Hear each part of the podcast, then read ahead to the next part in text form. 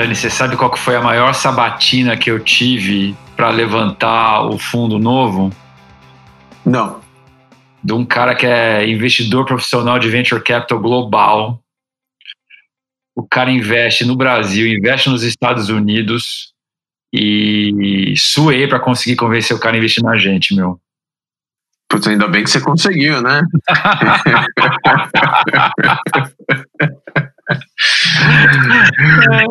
e é gaúcho, é isso? E ele é gaúcho e manja muito de tecnologia e é. venture capital. Boa, Marcelo Ferreira, bem-vindo aí ó, Stella Playbook, tudo bem aí? Obrigado, gente. Obrigado pelo convite. Um prazer estar aqui com vocês. É uma honra, cara. Boa, conta pra gente um pouquinho da onde vem essa história toda, esse background todo. Pô, eu, eu ainda me lembro, Edson, daquele café lá no Santo Grão, lá no Itaim, hein? que foi aquela sabatina lá, foi, foi longa. Rapaz. Mas tá aí, foi produtivo, legal. Bom, vamos lá, gente. Uh, bom, eu acho que como muitos aí uh, que vocês conversaram, eu também sou engenheiro, né? Uh, mais um engenheiro para o pedaço. Né? Nascido no Rio Grande do Sul, Marcelo? Nascido no Rio Grande do Sul, engenheiro, curioso por natureza, né? E, putz, desde criança, assim, eu. É, o, o, meu irmão sempre disse que eu tinha a, a, moda, né? Então, tipo assim, quando eu inventava uma coisa nova, eu passava a ser especialista naquele assunto, né? Então, uma época que era trem elétrico. Então, pô, eu virava PHD em trem elétrico, depois era aquário, né? cara era especialista em aquário. Então eu sempre tive um, uma curiosidade assim uh, muito grande, impressionante sobre uh, coisas, né? E aí quando começou a, a, o mundo de tecnologia no Brasil com a, com a lei de informática, eu ganhei de presente um TK85. Nossa Acho que vocês senhora. não sabem o que é isso, né? Opa, eu, eu tive um TK83, meu. Eu tive um 82C. É, TRS. É. TRS. E ali eu comecei a fazer programação e comecei a ser micreiro. E aí o caminho natural era engenharia, casa, o irmão mais velho, engenheiro, uh, cursando engenharia, pai trabalhando em, em indústria, e foi o caminho natural, assim, né? E eu acabei trabalhando no chão de fábrica, eu acho que isso me deu um coro, né, eh, uma visão do mundo real, assim, da economia real, mas logo depois eu vi assim que não, não era uh, um fim, eu via a engenharia como um meio e não como um fim. E aí uh, eu fui num congresso de engenharia de produção, Enegep, uh, lá no Rio Grande do Sul, conheci um, um, um, professor de Santa Catarina, da, da Universidade Federal de Santa Catarina, e ele gostou do papo, ele disse, pô, você não quer fazer mestrado na engenharia de produção em Santa Catarina? E eu achei aquele negócio legal e apliquei e fui aceito, né? E foi o curso que me abriu a cabeça, sabe? Assim, a engenharia de produção estava assim, já era um curso super conceituado uh, em Santa Catarina, nem existia ainda no Brasil, tinha em São Carlos uh, uh, e, e, Florianópolis. E ali foi um curso que me abriu completamente, assim, onde eu comecei a ver muita coisa sobre estratégia, finanças, e eu vi um outro mundo. Né?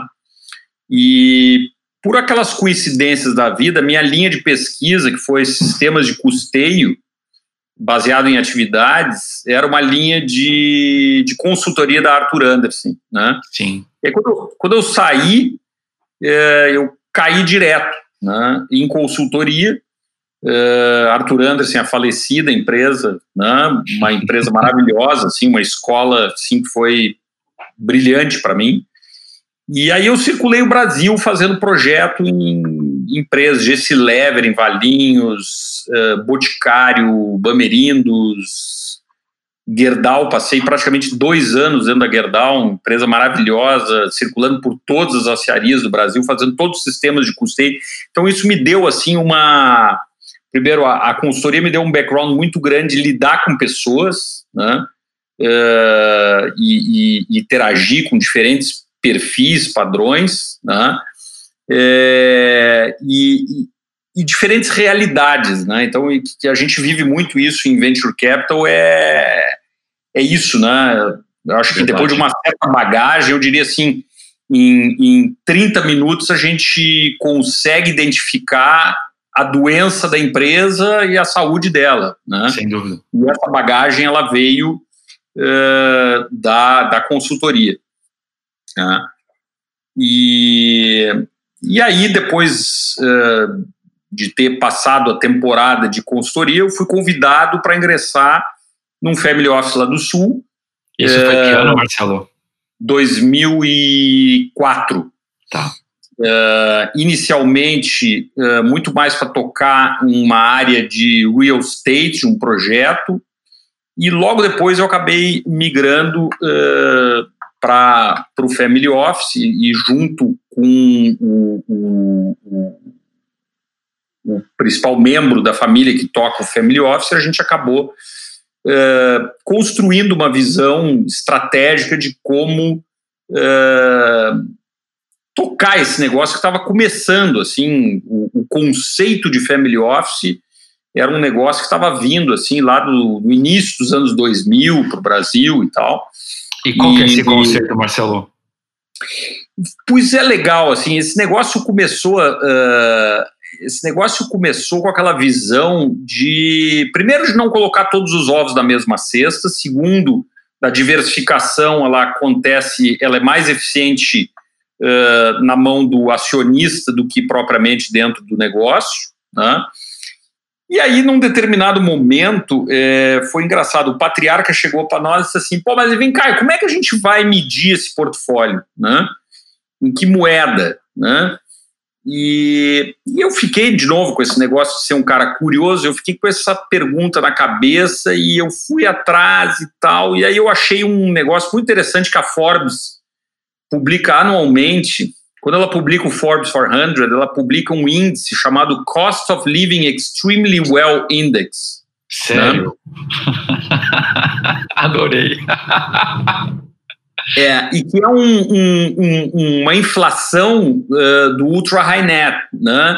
Tá. E é um basket de goods and services, assim, de, de bens e serviços, desde 1976, que eles monitoram esse negócio e, a, e aquele número para mim foi um número assustador porque ele mostrava que a inflação da alta renda ela é uma inflação cerca de 30 a 40% superior ao CPI americano. Né?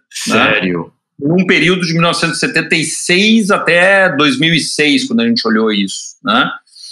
É, e se o CPI, pela média, em função da década de 80, chegava a 5,5, 6, então a gente chegava à conclusão que essa inflação do ultra high net, ele, ele gira em torno de 7,5, 8 em dólar, né? E se eu vou considerar um dividend yield de 3 mais um, um, uma taxa para gestão toda do portfólio, a gente vai para dois dígitos, né? E se eu vou para dois dígitos, eu tenho que fugir do portfólio plain vanilla. Eu tenho que ir para alternativos. isso foi em 2004 já que você já começou com isso? De pensar em 2000, alternativo? Em 2006 a gente começou a olhar essa cara desse Uau. bicho. Tá? E acho que só para quem aí, não, não conhece esse mundo, Marcelo, ou seja, a gente está falando de uma família que tem um patrimônio bastante significativo, que está preocupada em como manter esse patrimônio valioso, crescente ao longo das próximas décadas, né? E, e aí você precisa ver como é que se aloca esse dinheiro em diversos tipos de atividades para ter certeza que isso vai acontecer. E, é isso. E, e, e, geralmente, quando a gente fala de gestão de patrimônio, as pessoas acham que é só bolsa, né? Ou só imóvel. É, é o que está dentro disso? Muito, é, a gente vê muito isso, assim,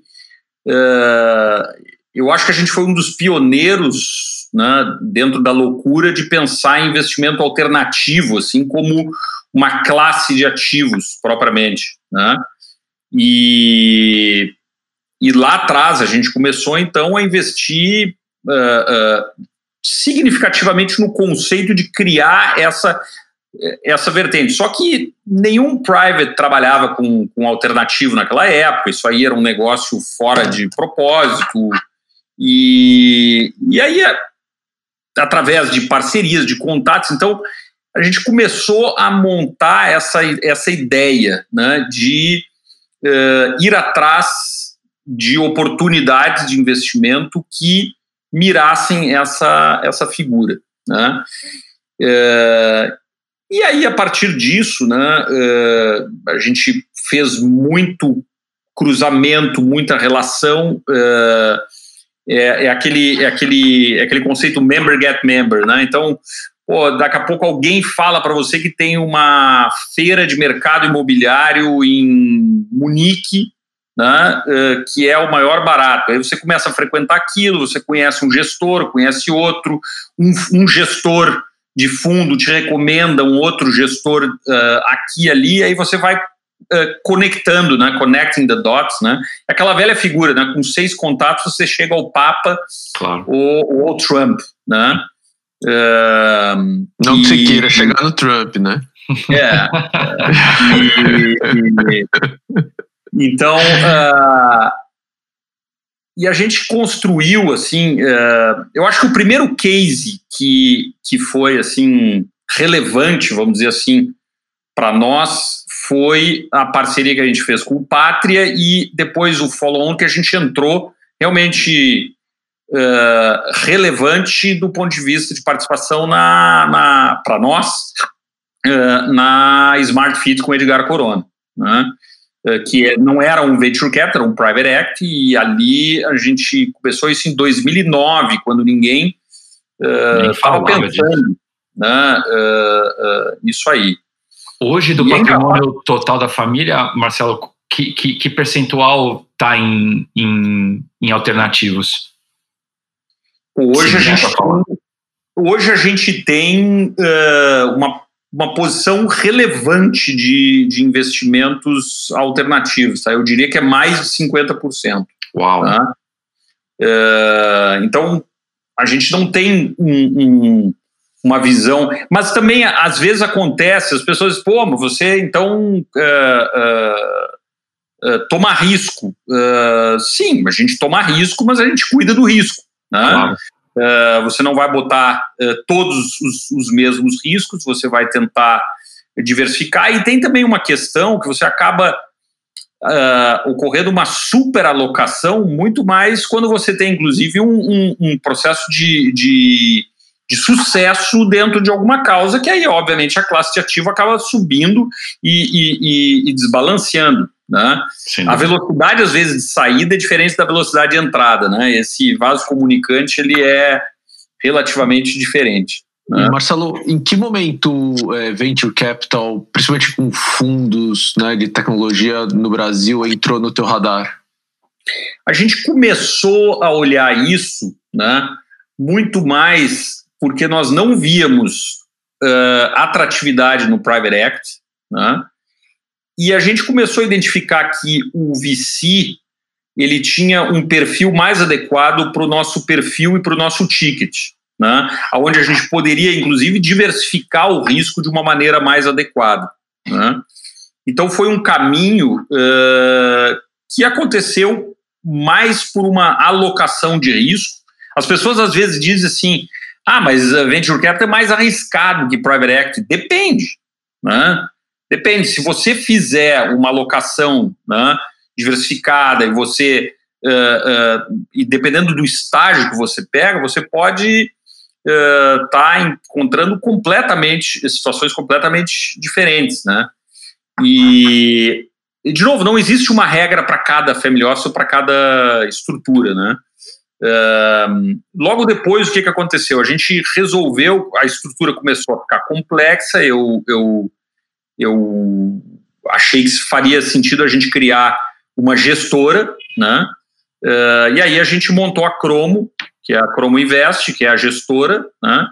Uh, acabamos trazendo o, o, o Thiago Cressman, que é o nosso o sócio, e o Celso Portásio, uh, e o Evandro hoje, que toca todo o nosso back-office na sociedade. E para realmente dar uma robustez dentro desse modelo e poder que a gente pudesse ir para a estrada e começar a olhar não só parceiros, né, eh, mas eventualmente teses que faziam sentido o, o co-investimento, né, eh, de uma às vezes muito mais de uma maneira aleatória, outras vezes de uma maneira já começando a concentrar um viés, assim, a gente uma coisa que a gente começou a montar dentro da estrutura, assim, a gente não quer ser, como diz lá no Rio Grande do Sul, eu não quero ser especialista de missa campal a castração de touro. Né? né?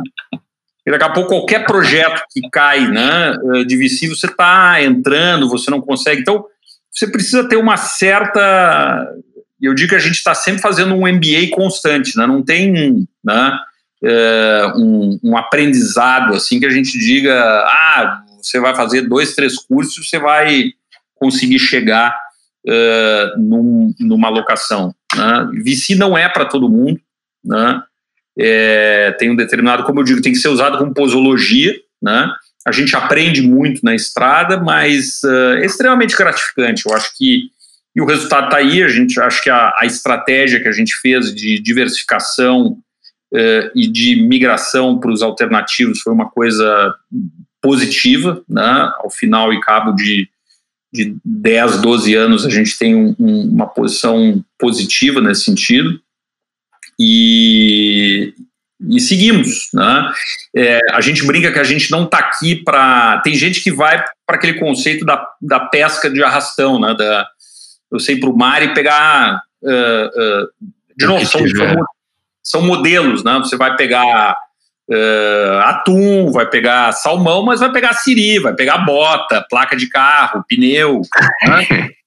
uh, e a gente, às vezes, a gente acaba fazendo um modelo diferente. A gente faz a, a pesca do marlim. Né?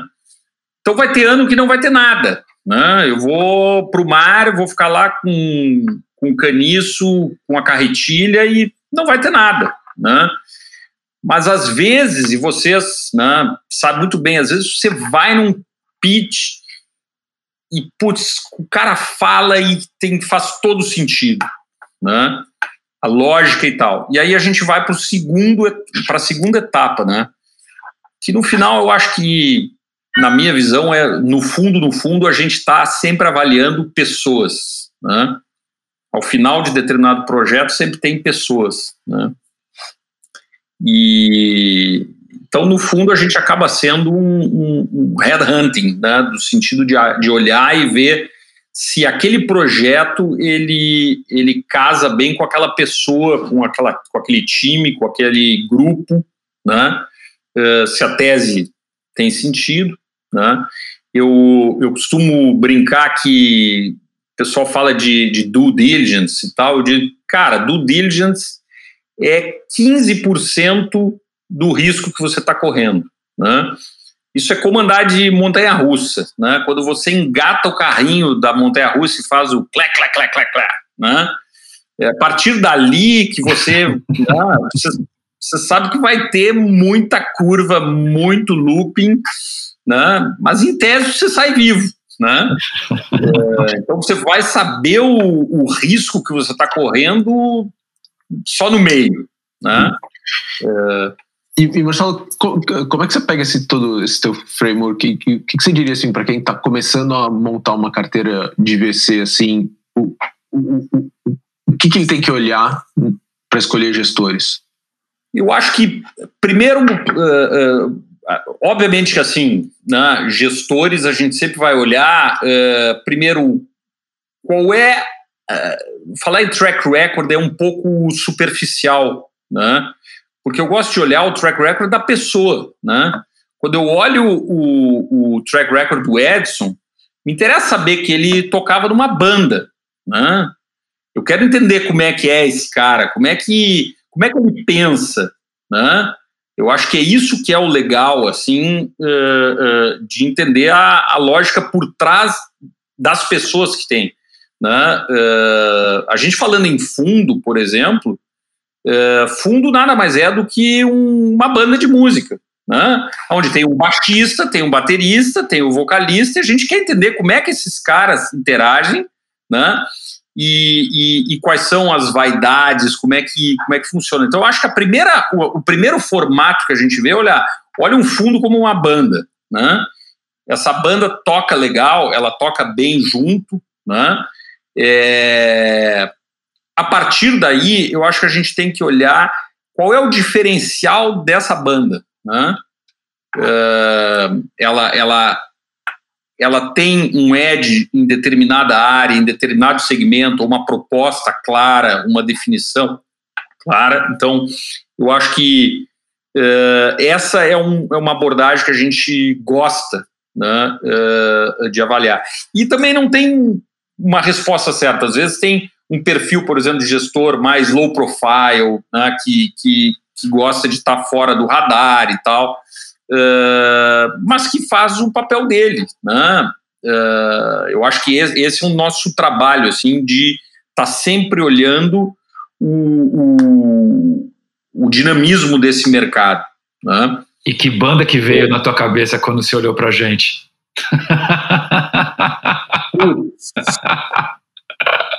Cara, eu, eu acho que o The Police, assim. Né?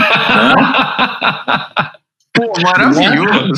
Eu acho que um The Police, assim, um puta baterista, um, um, um, um baixista que tem um, solo que, que, que chama atenção, um guitarrista com um bom vocal, né?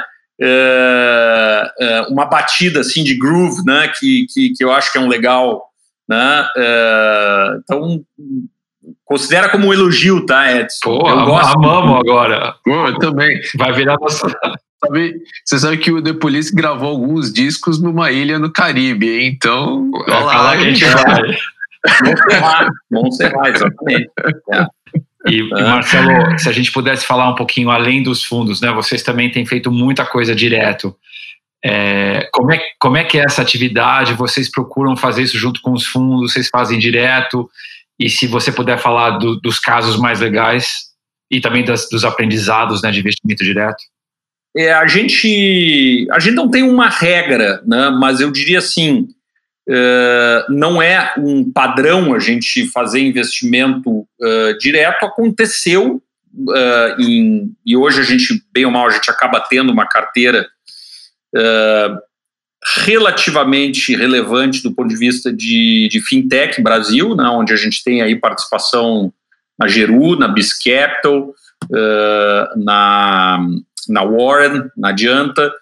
Uh, e recentemente a gente começou a olhar, nos últimos três anos, um pouco mais para o conceito de marketplace. Né?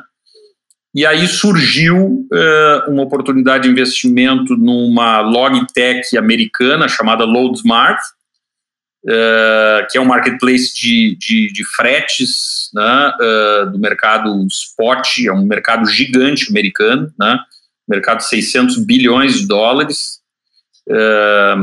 totalmente pulverizado, então a tese a gente achou super legal, de novo tocada por monstros, né, uh, caras super rápidos.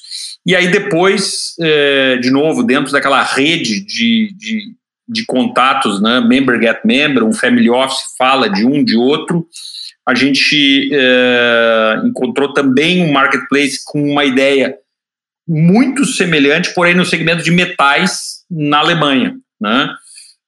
E, e, e, aí começa um negócio que a gente gosta de fazer, que é a polinização dessas teses. Quer dizer, pô, tem coisas que a gente identifica num negócio que não tem nada a ver com o outro, mas que tem uh, uma contribuição uh, eh, para o outro negócio. Né? E então, a, às vezes, concentrar em determinado segmento da indústria traz, traz essa vantagem porque você vai adquirindo layers e de, de conhecimento e, e, de erros, né? Que daqui a pouco você entra num outro marketplace e diz, olha, isso aqui não deu certo naquele outro, né? Uh, então tem, tem essa, essa vivência, né? Foi incrível. E, e, da tua experiência, se a gente pudesse voltar para os gestores, o, o, o, que que dá errado numa relação, né, entre um family office e um, e um fundo, seja ele de VC, de private equity, em, em que momento que você prefere não suportar esse gestor nos fundos subsequentes? Eu acho que a gente não tem. É, é, eu acho que a relação né, uh, gestor-investidor ela é uma relação. Isso já tem até estudos que mostram mais ou menos o, o a vida útil, né, o lifetime de, de uma relação. Né? É, e, e, eu considero que o fundo ele é um, um ser vivo, né? É, porque como ele é uma partnership, ele é uh, eminentemente pessoas e pessoas elas têm uma dinâmica totalmente conforme a sua fase da vida, né? É, o Marcelo, com 20 anos, ele era uma pessoa, com 25 é outra, com 30, com 50, certamente ele é outra. Seus interesses, suas, sua tomada de risco. Né? Claro. É, então, às vezes, inclusive, e o family office também. Né? Então, às vezes não é nenhuma questão da validade do gestor, é que eventualmente ou o family office ou o gestor, né?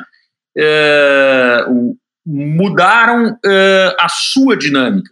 Isso, às vezes, né, vai uh, num processo natural. Né? Uh, nós não tivemos nenhuma situação assim de confronto, porque a gente gasta muito tempo avaliando as relações antes, a gente entra de um formato pequeno, né, e depois a gente vai melhorando essa relação e vai canalizando a um, a, a um ponto de entender melhor. Né? É, então eu não vejo isso como, como assim uma ruptura, né? É, e eu diria assim as, as versões né, é, de alguns equívocos que a gente eventualmente tenha feito em termos de investimento foram muito mais erros de avaliação é, das pessoas. Né? Incrível, né? É, ou a gente foi com muita sede ao pote uh, e, e, depositou muita confiança quando, na verdade, foi uma miopia. Né? Mas eu não considero que, que, que houve erro de projeto. Normalmente, a gente acaba é, é, é, é enfatizando ou minimizando o risco do key man. Né? Você pode explicar para quem não conhece o que, que é o Keyman? O Keyman é aquela pessoa que sem ele a banda não toca, né? É, é, é o Sting no The Police, né? O Sting foi embora e The Police acabou, né? É, é o Morrissey do The Smiths, né? É, então, e, e, e, normalmente, às vezes a gente olha, é engraçado isso que você, essa pergunta que você fez porque principalmente em determinados negócios de alta tecnologia, é, às vezes o, o, o key man é o, é o CTO. Verdade. Né? É, então você tem que, a primeira coisa é identificar quem, quem é o key man desse negócio. Né? É o CEO, é, é o CTO, é, né? É, e a partir disso, né? você entender os riscos inerentes que você vai estar correndo nisso, né? Então acho que acho que tem um pouco dessa dessa visão assim, né? Eu acho que essa dinâmica do, do eu gosto muito de usar essa metáfora das bandas de rock porque na verdade a indústria de fundos toda, não só de VC, ela funciona exatamente como as bandas de rock. O guitarrista que saiu na banda tal e ele foi tocar na banda tal, né? O baixista que saiu daqui. Então, na verdade, você tem que estar acompanhando os solistas, né? É, é, olhando essa vertente. Eu acho que essa é a grande uh, bagagem que a gente traz, né? Uh, depois de 15 anos, a gente olhar toda essa, essa, essa relação. E Marcelo, acompanhando aí o, o, o mercado musical né, é, dos fundos globais, o que, que você enxerga de diferente entre o mercado de VC no Brasil e nas outras geografias? Né? Você conhece muito bem o mercado americano, o mercado europeu. Quais são as diferenças do mercado? Quais são as diferenças das gestoras? A gente conhece, mas a gente não é especialista. A gente nunca acha que a gente. Está sempre aprendendo, né? Então, assim, não tem.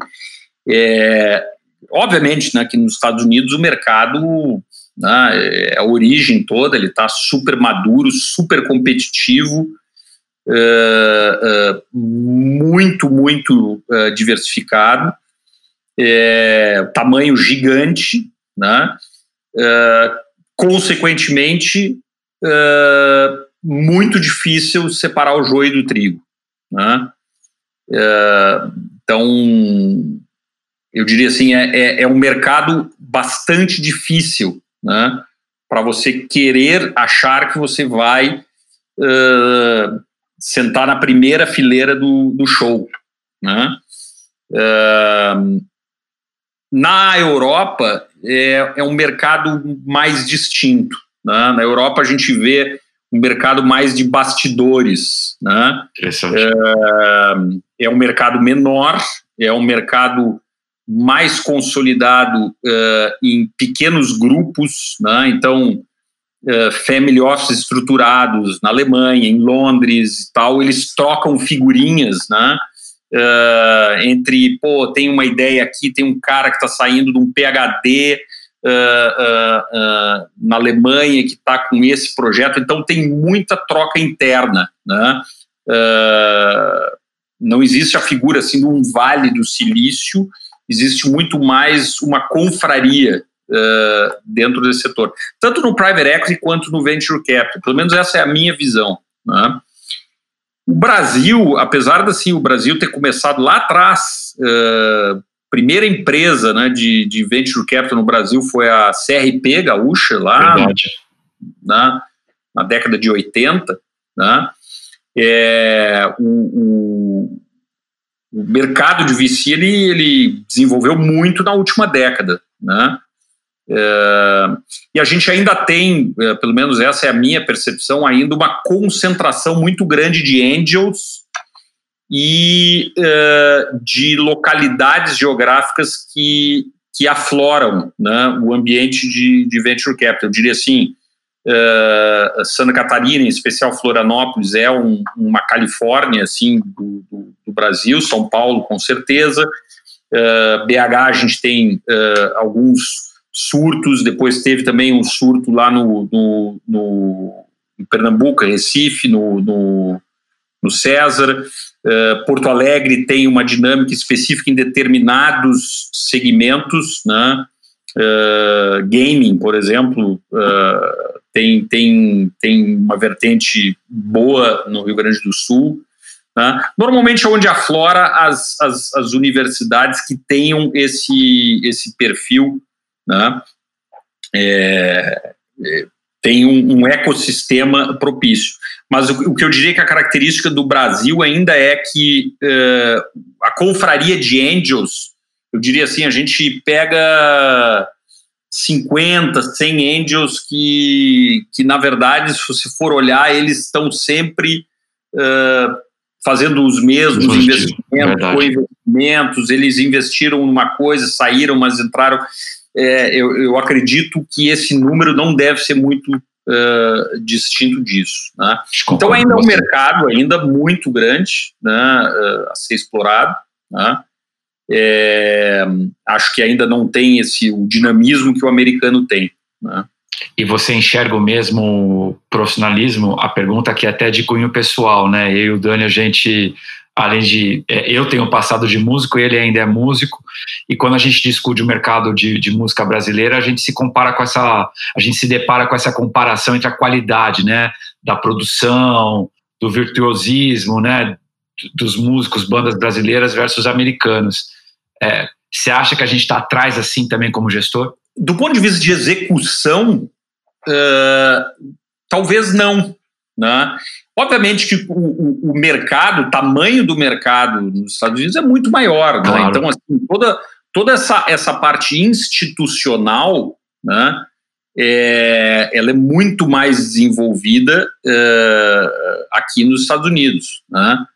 mas, mas eu não vejo que, do ponto de vista de execução, o Brasil hoje tenha uh, uma, uma lacuna né, em, em relação a isso. Eu acho que a gente está bem posicionado.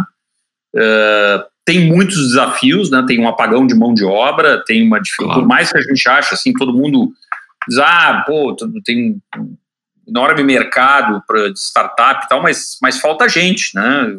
Educação é um gargalo uh, terrível no Brasil, né? terrível. Eu acho que é um, uma grande ameaça, inclusive, é, do processo todo, é, do, e faz parte do custo Brasil, vamos dizer assim, essa, essa, essa visão. Né? É, mas eu não vejo, eu não vejo os fundos é, brasileiros a quem, né? É, eu, não, eu, não, diria nem só os brasileiros, eu diria até os, os, os latino-americanos que têm uma e de novo, né? É, é aquilo que eu digo também, o, o lidar com venture capital na América Latina é diferente também. Né? É, você tem uh, custos e dificuldades. Eu costumo dizer aqui o, o, uma startup nos Estados Unidos, ela, ela tem um, um fuzil R15, né, para lidar. Uh, a gente é, é, é, é, zarabatana com veneno de sapo. Né? É, todo dia tem que matar três leões. Né? Você não, não sabe nem da onde está vindo o leão. Sem né? dúvida. E então a mortandade, né, a mortalidade é muito grande, né?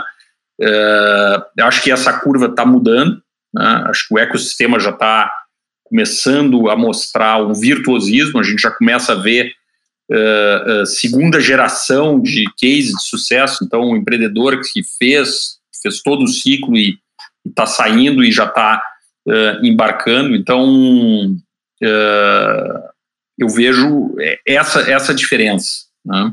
E, e, qual que é a tua expectativa de retorno para a classe, falando de VC Brasil nos próximos anos? O que, que, que, que você espera da gente? Aí a gente tem que falar um pouco de custo de oportunidade, quer dizer, quando a gente.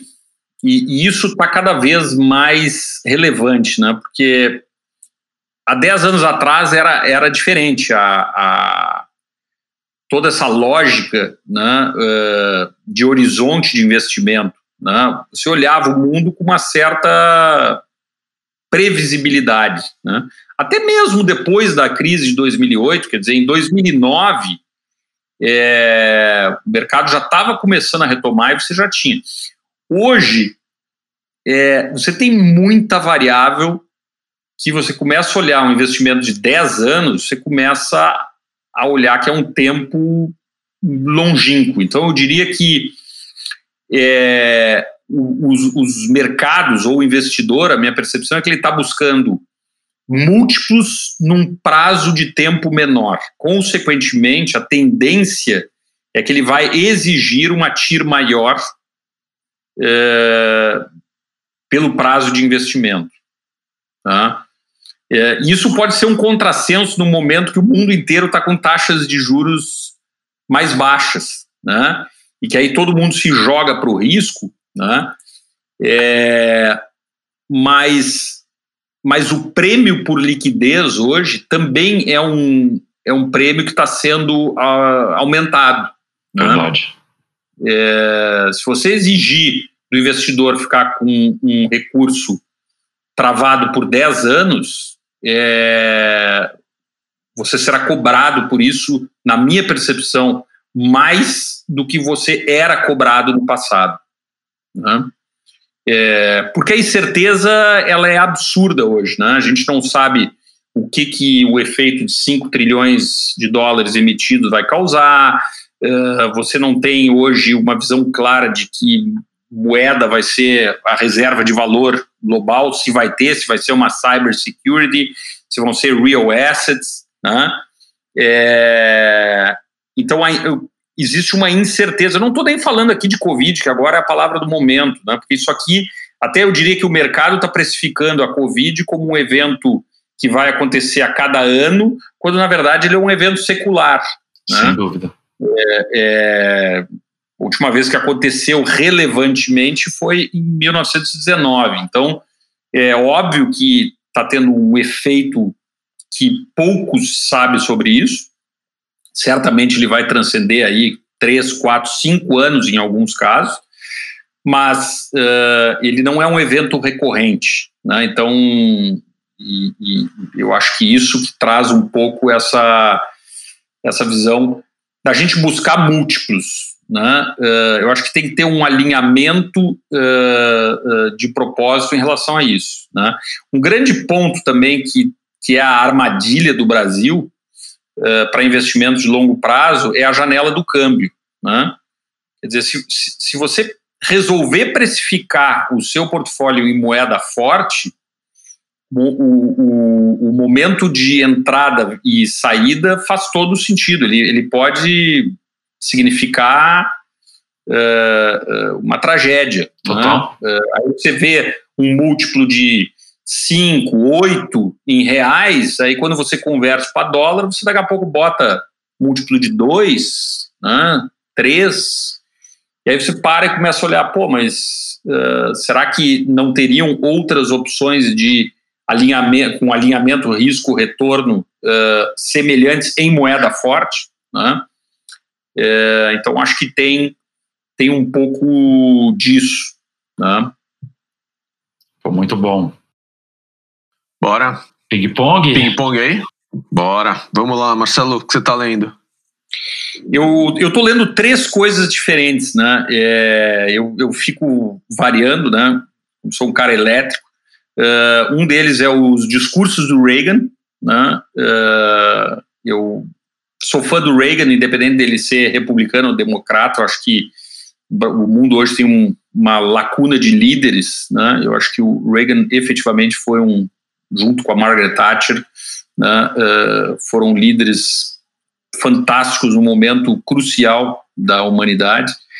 Então, o Reagan é um deles. Estou uh, lendo a biografia do Bob Iger, da Disney, né? Uh, e estou lendo um, uma novela, né? porque eu acho que também é legal, The Mandibles, que é uh, uma saga de uma família poderosa uh, em 2029, quando os Estados Unidos uh, aplicam o default na sua dívida.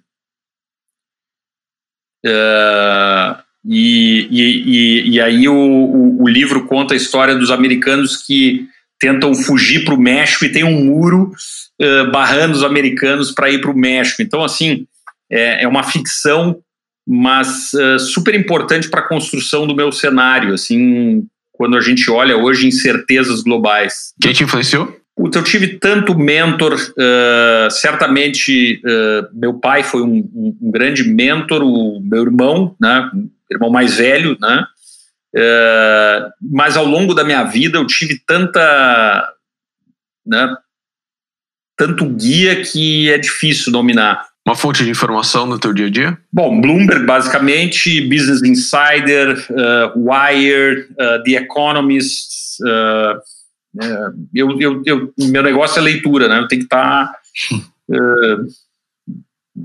e então, mas eu diria assim, se eu tivesse que elencar, eu eu tendo a focar em The Economist, Financial Times. Eu acho que são, são fontes hoje independentes hoje de leitura é, um ritual do teu cotidiano que você não abre mão? Caminhar com o cachorro. Sensacional. Porque as melhores ideias, as melhores soluções que eu tive para problemas foram nessas caminhadas longas, noturnas, assim que você é, parou todo o bate-bola do dia a dia e você está naquela introspecção. Ferramenta de trabalho? computador, Zoom e e-mail. É quase como um oxigênio. Eu diria assim que hoje em dia, sem isso, é quase como você ter a sensação que você está entrando pelado num shopping center. é, Marcelo, certamente ao longo da tua carreira você desenvolveu um mantra ou recebeu de alguém que você deve estar tá repetindo a todo momento. Que, que aprendizado, que mantra é esse? Eu tenho basicamente umas três, assim, conceitos que eu acho que ajudaram muito. Tá? Primeiro, o mantra do, do, patriarca do Family Office, que, que uma vez chegou para nós e disse assim: uh, meu filho, pensar grande ou pensar pequeno dá o mesmo trabalho, então pensa grande. Vai atrás disso, né? Quando a gente pensa global, a gente pensa longe, né? É, eu, eu, eu, eu, eu acho que, até como pessoa, como indivíduo, eu penso assim que existem duas datas importantes na tua vida, né? Uma data que você nasceu e a outra que você descobre o porquê. Né? É, é um mantra que eu tento sempre seguir né? É, e passar isso adiante. Né? E, e eu diria que a grande vertente do nosso negócio né, de, de gestão de portfólio uh, global é conectar pessoas aos seus sonhos, né? Porque no fundo, é, quando a gente faz um investimento, a gente está não só é, fazendo um investimento pelo investimento, né? A gente está conectando um sonho né, de uma equipe, de um projeto, de um negócio que daqui a pouco tem tudo a ver com outro negócio que tem na Alemanha. Ou... Então, a beleza do que a gente faz hoje, eu acho que está muito nisso, assim, da gente conectar uh, pessoas aos seus sonhos. Eu acho que é um, é um mantra que eu gosto de seguir. Cara, espetacular. Essa externalidade é, é justamente aquilo que mais encanta a gente, né? Você faz uma coisa legal, gera 10 outras, você conhece uma pessoa legal, você conhece 20 outras, né? Então, muito incrível escutar isso de você, meu. Muito obrigado. Eu que agradeço, agradeço a oportunidade, é um prazer né, estar sempre aí com vocês, com essa parceria aí. Né, uh, não tocando porque eu não toco nada na banda, quem toca a banda é com vocês. Mas né? você ajuda a gente a reger melhor, pô. É, ah, vem, tá legal. Vem ver os ensaios, dá dica. É, aí, né? Eu posso, no máximo, fazer um karaokê. ah, é. É, mas aí vai dar ruim, porque aí eu e o Edson vamos querer cantar e aí vai dar muito ruim. Boa, Marcelo, obrigado, obrigado pela participação, obrigado pelo teu tempo aqui com a gente, obrigado a todo mundo que está ouvindo esse mais um episódio do Astela Playbook. Acompanhe a gente, compartilhe a gente e até a próxima.